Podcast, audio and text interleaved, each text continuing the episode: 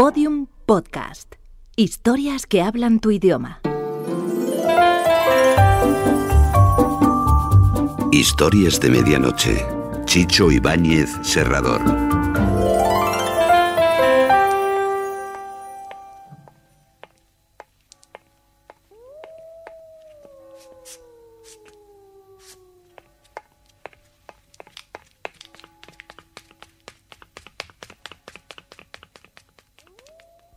Historias de medianoche.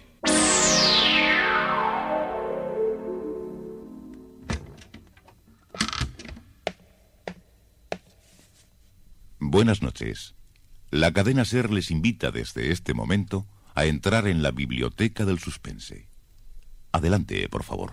Nos está esperando Narciso Ibáñez Serrador.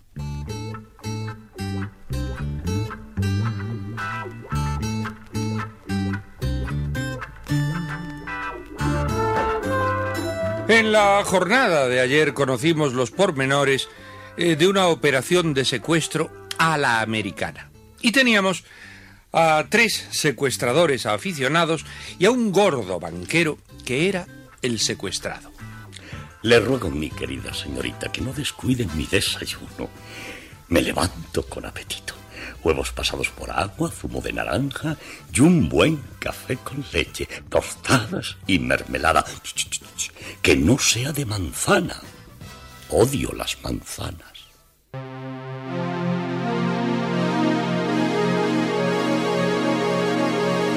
Conflicto para cuatro. Un relato de Pablo de Aldebarán, con la actuación de José María Escuer, Rosa María Belda y Francisco Laoz.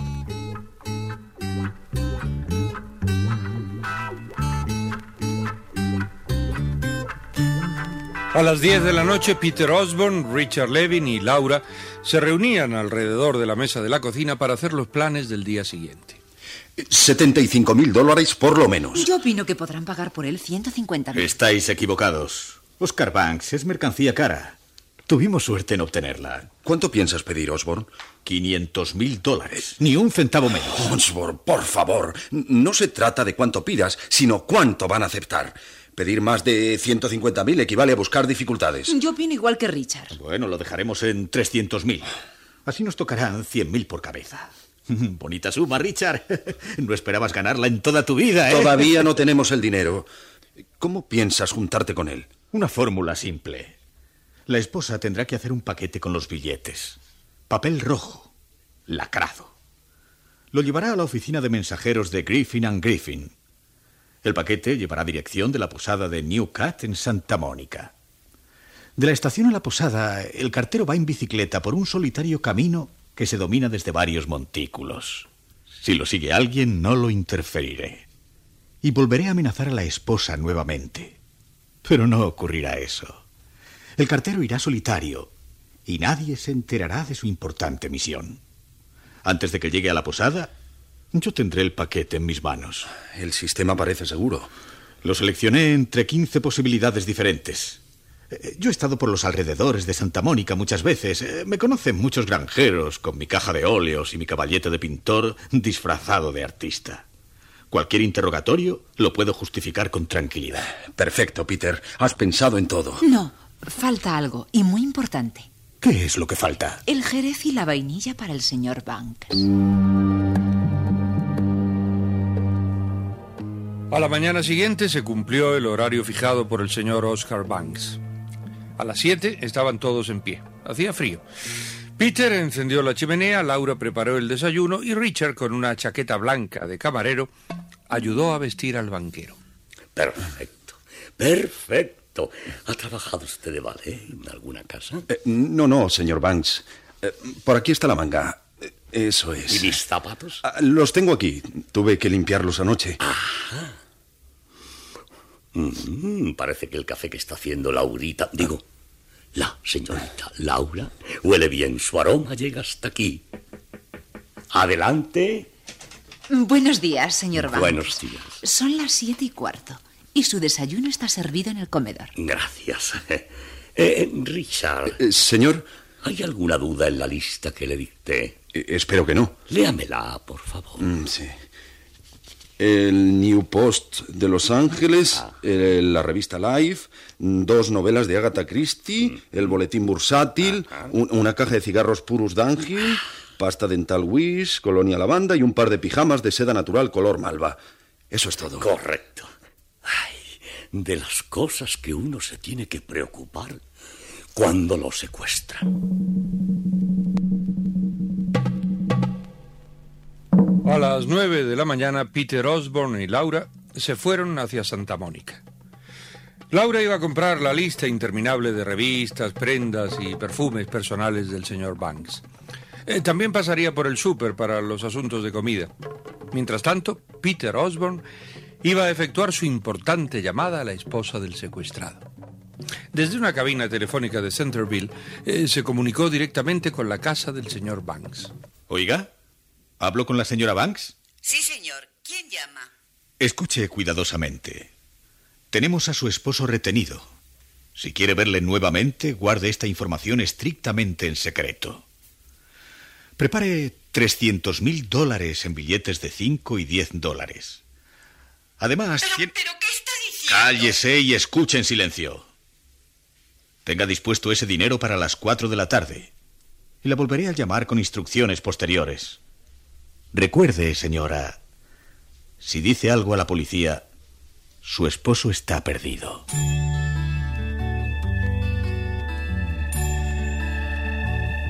Cuando regresaron a la casa, en el salón había una, una terrible confusión. Los muebles derribados en el suelo, la mesa patas arriba. Eh, Peter sintió que se le encogía el estómago con un negro presentimiento. No obstante, avanzó hacia los dormitorios. Allí estaba Richard.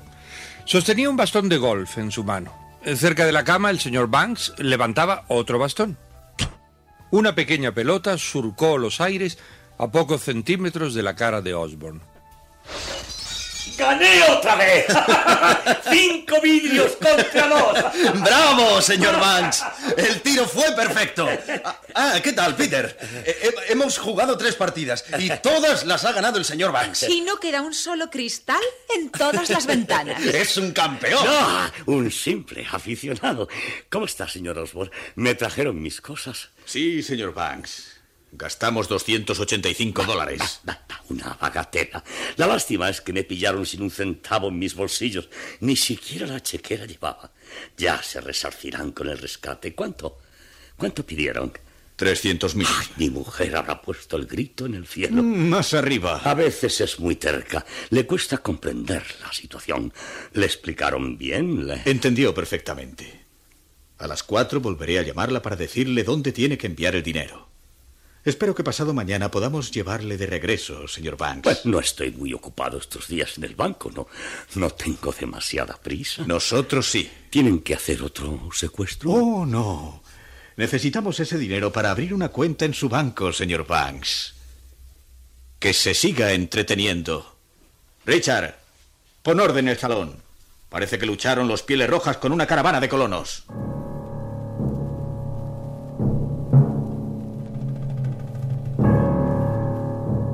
Las 4 de la tarde, Peter Osborne volvía a marcar el número telefónico de la casa del señor Banks para hablar con su esposa. ¿La señora Banks? Sí. Supongo que usted es el granuja que me habló esta mañana. Sí, soy ese granuja. ¿Hizo lo que le indiqué? No. No tiene el dinero todavía. Olvídese de ese dinero. No creo que mi esposo esté secuestrado. Pero así todo llamaré a la policía. Mejor entiéndase con ellos.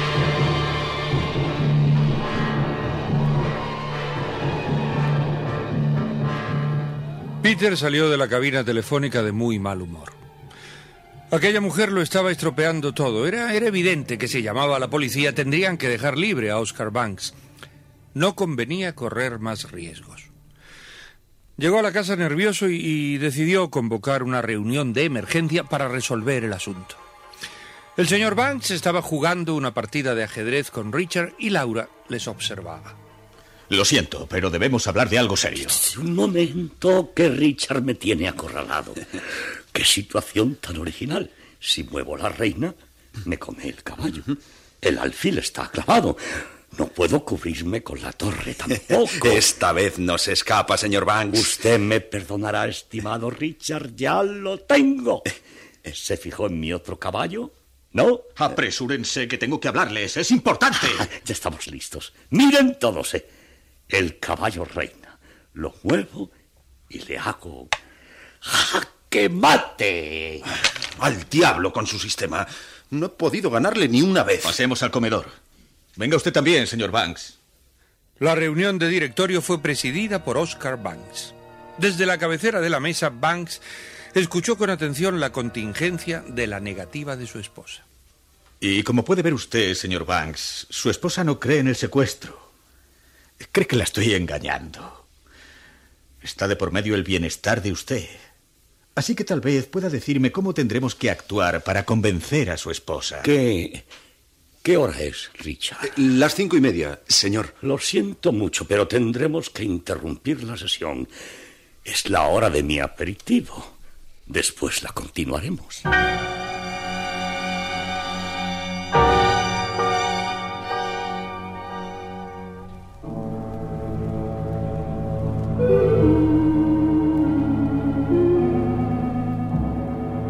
Se suspendieron las conversaciones mientras Richard se levantaba, se lavaba las manos, eh, se colocaba la chaquetilla blanca y traía al señor Banks una copa de oporto y un plato con galletas.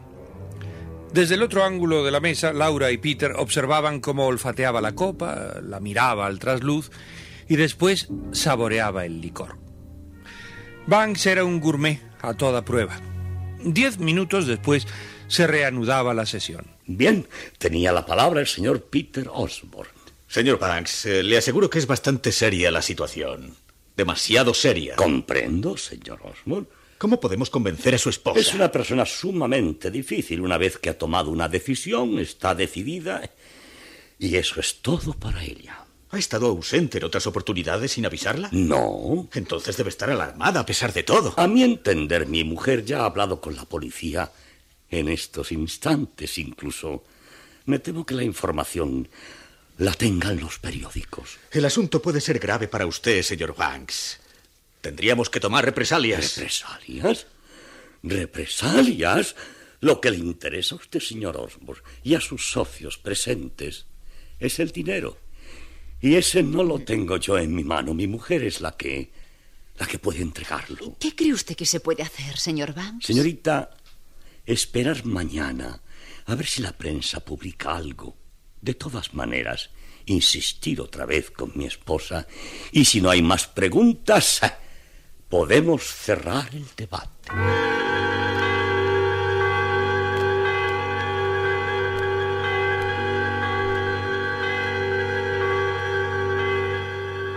Al día siguiente, a primera hora, Peter fue a comprar el periódico. Volvió pálido y nervioso. La noticia estaba en primera página. Decía que Oscar Banks había sido secuestrado.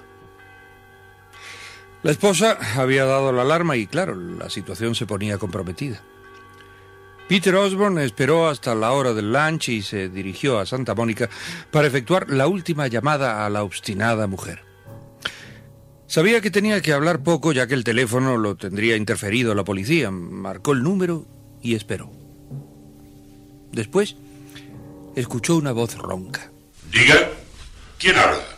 Oiga, ¿es la casa del señor Banks? Sí, señor. ¿Podría hablar con la esposa del señor Banks? Imposible, ha salido.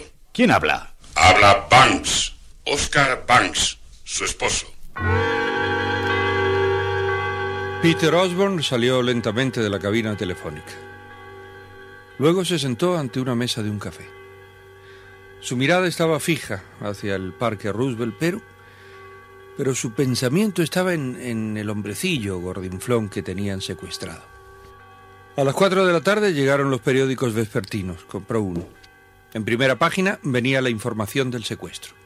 Oscar Banks, presidente del Banco Canadiense, a quien se le consideró secuestrado durante 12 horas por una llamada de mal gusto, regresó sorprendido de su viaje improvisado de cacería en Niagara Falls. Declaró que a su llegada se había enterado de la extraña comunicación que recibiera su esposa por parte de alguien desaprensivo. Debajo de la información publicaban una gran fotografía de Oscar Banks. Era un rostro delgado, abundante cabello y nariz aguileña. Peter regresó a la casa de campo de Santa Mónica. En el buzón del jardín recogió un sobre dirigido a él. Cuando entró escuchó un coro de voces. Por ser tan buen muchacho, por ser tan buen muchacho, por ser tan buen muchacho, merece ser feliz. Merece ser feliz. ¡Basta! ¡Cerrar la boca todos! Peter, mi gran hermanito, ¿qué te ocurre con esa cara de ogro? No hacíamos nada malo. Es el cumpleaños del señor Banks y, y no nos había dicho nada hasta ahora. Abrimos dos botellas de champán y ahora cantábamos. ¡Apartaos! Tú, gordinflón del diablo, dame esa copa. ¿Por qué tratas así al señor Banks? Yo tampoco permitiré que lo humille. ¡Callaos! Siéntate tú, gordito, y dime quién eres realmente. ¡Basta de farsas! Sí, eh, es la hora de decir la verdad, señores. Me llamo John O'Hara y soy el mayordomo del señor Oscar Banks. ¿El sirviente? ¿eh? El criado de Banks. Pero nos dijiste que eras Oscar Banks, el banquero. Confieso que fue la única mentira. Les recuerdo que fueron ustedes los que me obligaron a subir a un automóvil. Yo sabía que el señor Banks había salido a una expedición de caza que duraría cuatro días. Yo tenía cuatro días de permiso y me encaminé a una cervecería de la tercera avenida cuando me encontré con ustedes. Después les mentí, porque era la única probabilidad de que me rescataran. Tendríamos que colgarte de una viga. La oportunidad no podía perderla, señores. ¿Qué oportunidad? De tener, por una vez, otra gente que me halagara. Después de quince años de servir el desayuno y de ayudar a vestir al señor Banks, bien valía la pena sentirse atendido espléndidamente. Cuélguenme si quieren. No ha sido en vano.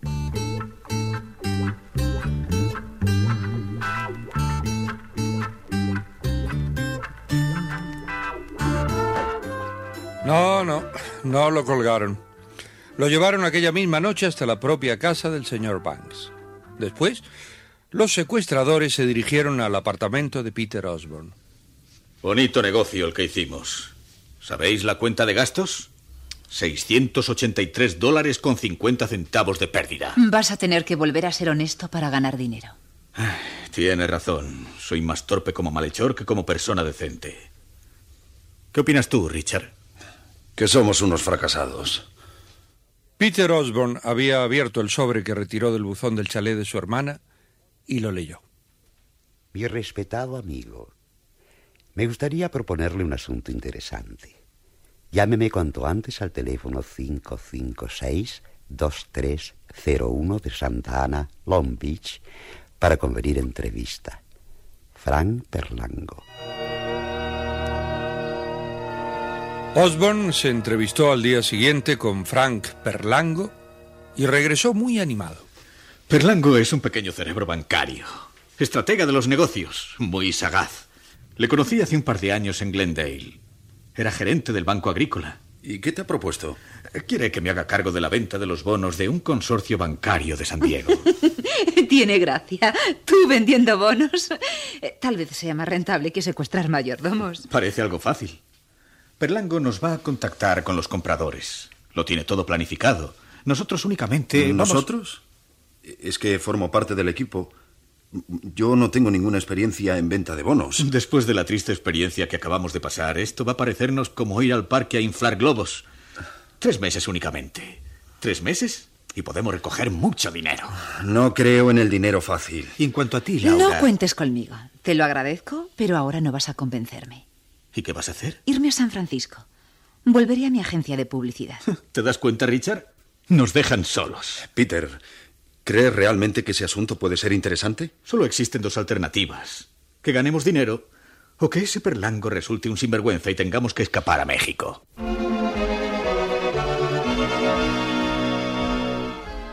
En las novelas policíacas hay que desconfiar siempre de los cocineros chinos y de los mayordomos gordos. El mayordomo de esta historia ha resultado un fraude. Pues veremos, veremos si en el capítulo de mañana sale un cocinero chino.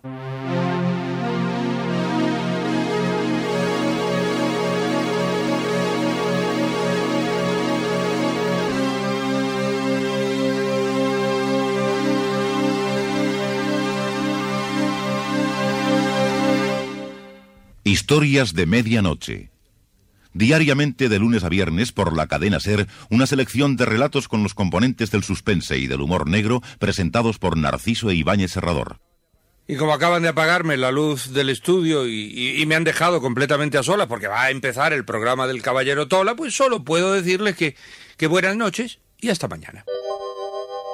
Historias de medianoche, con mucho suspense. Síguenos en Twitter, arroba podiumpodcast y en facebook.com barra podiumpodcast.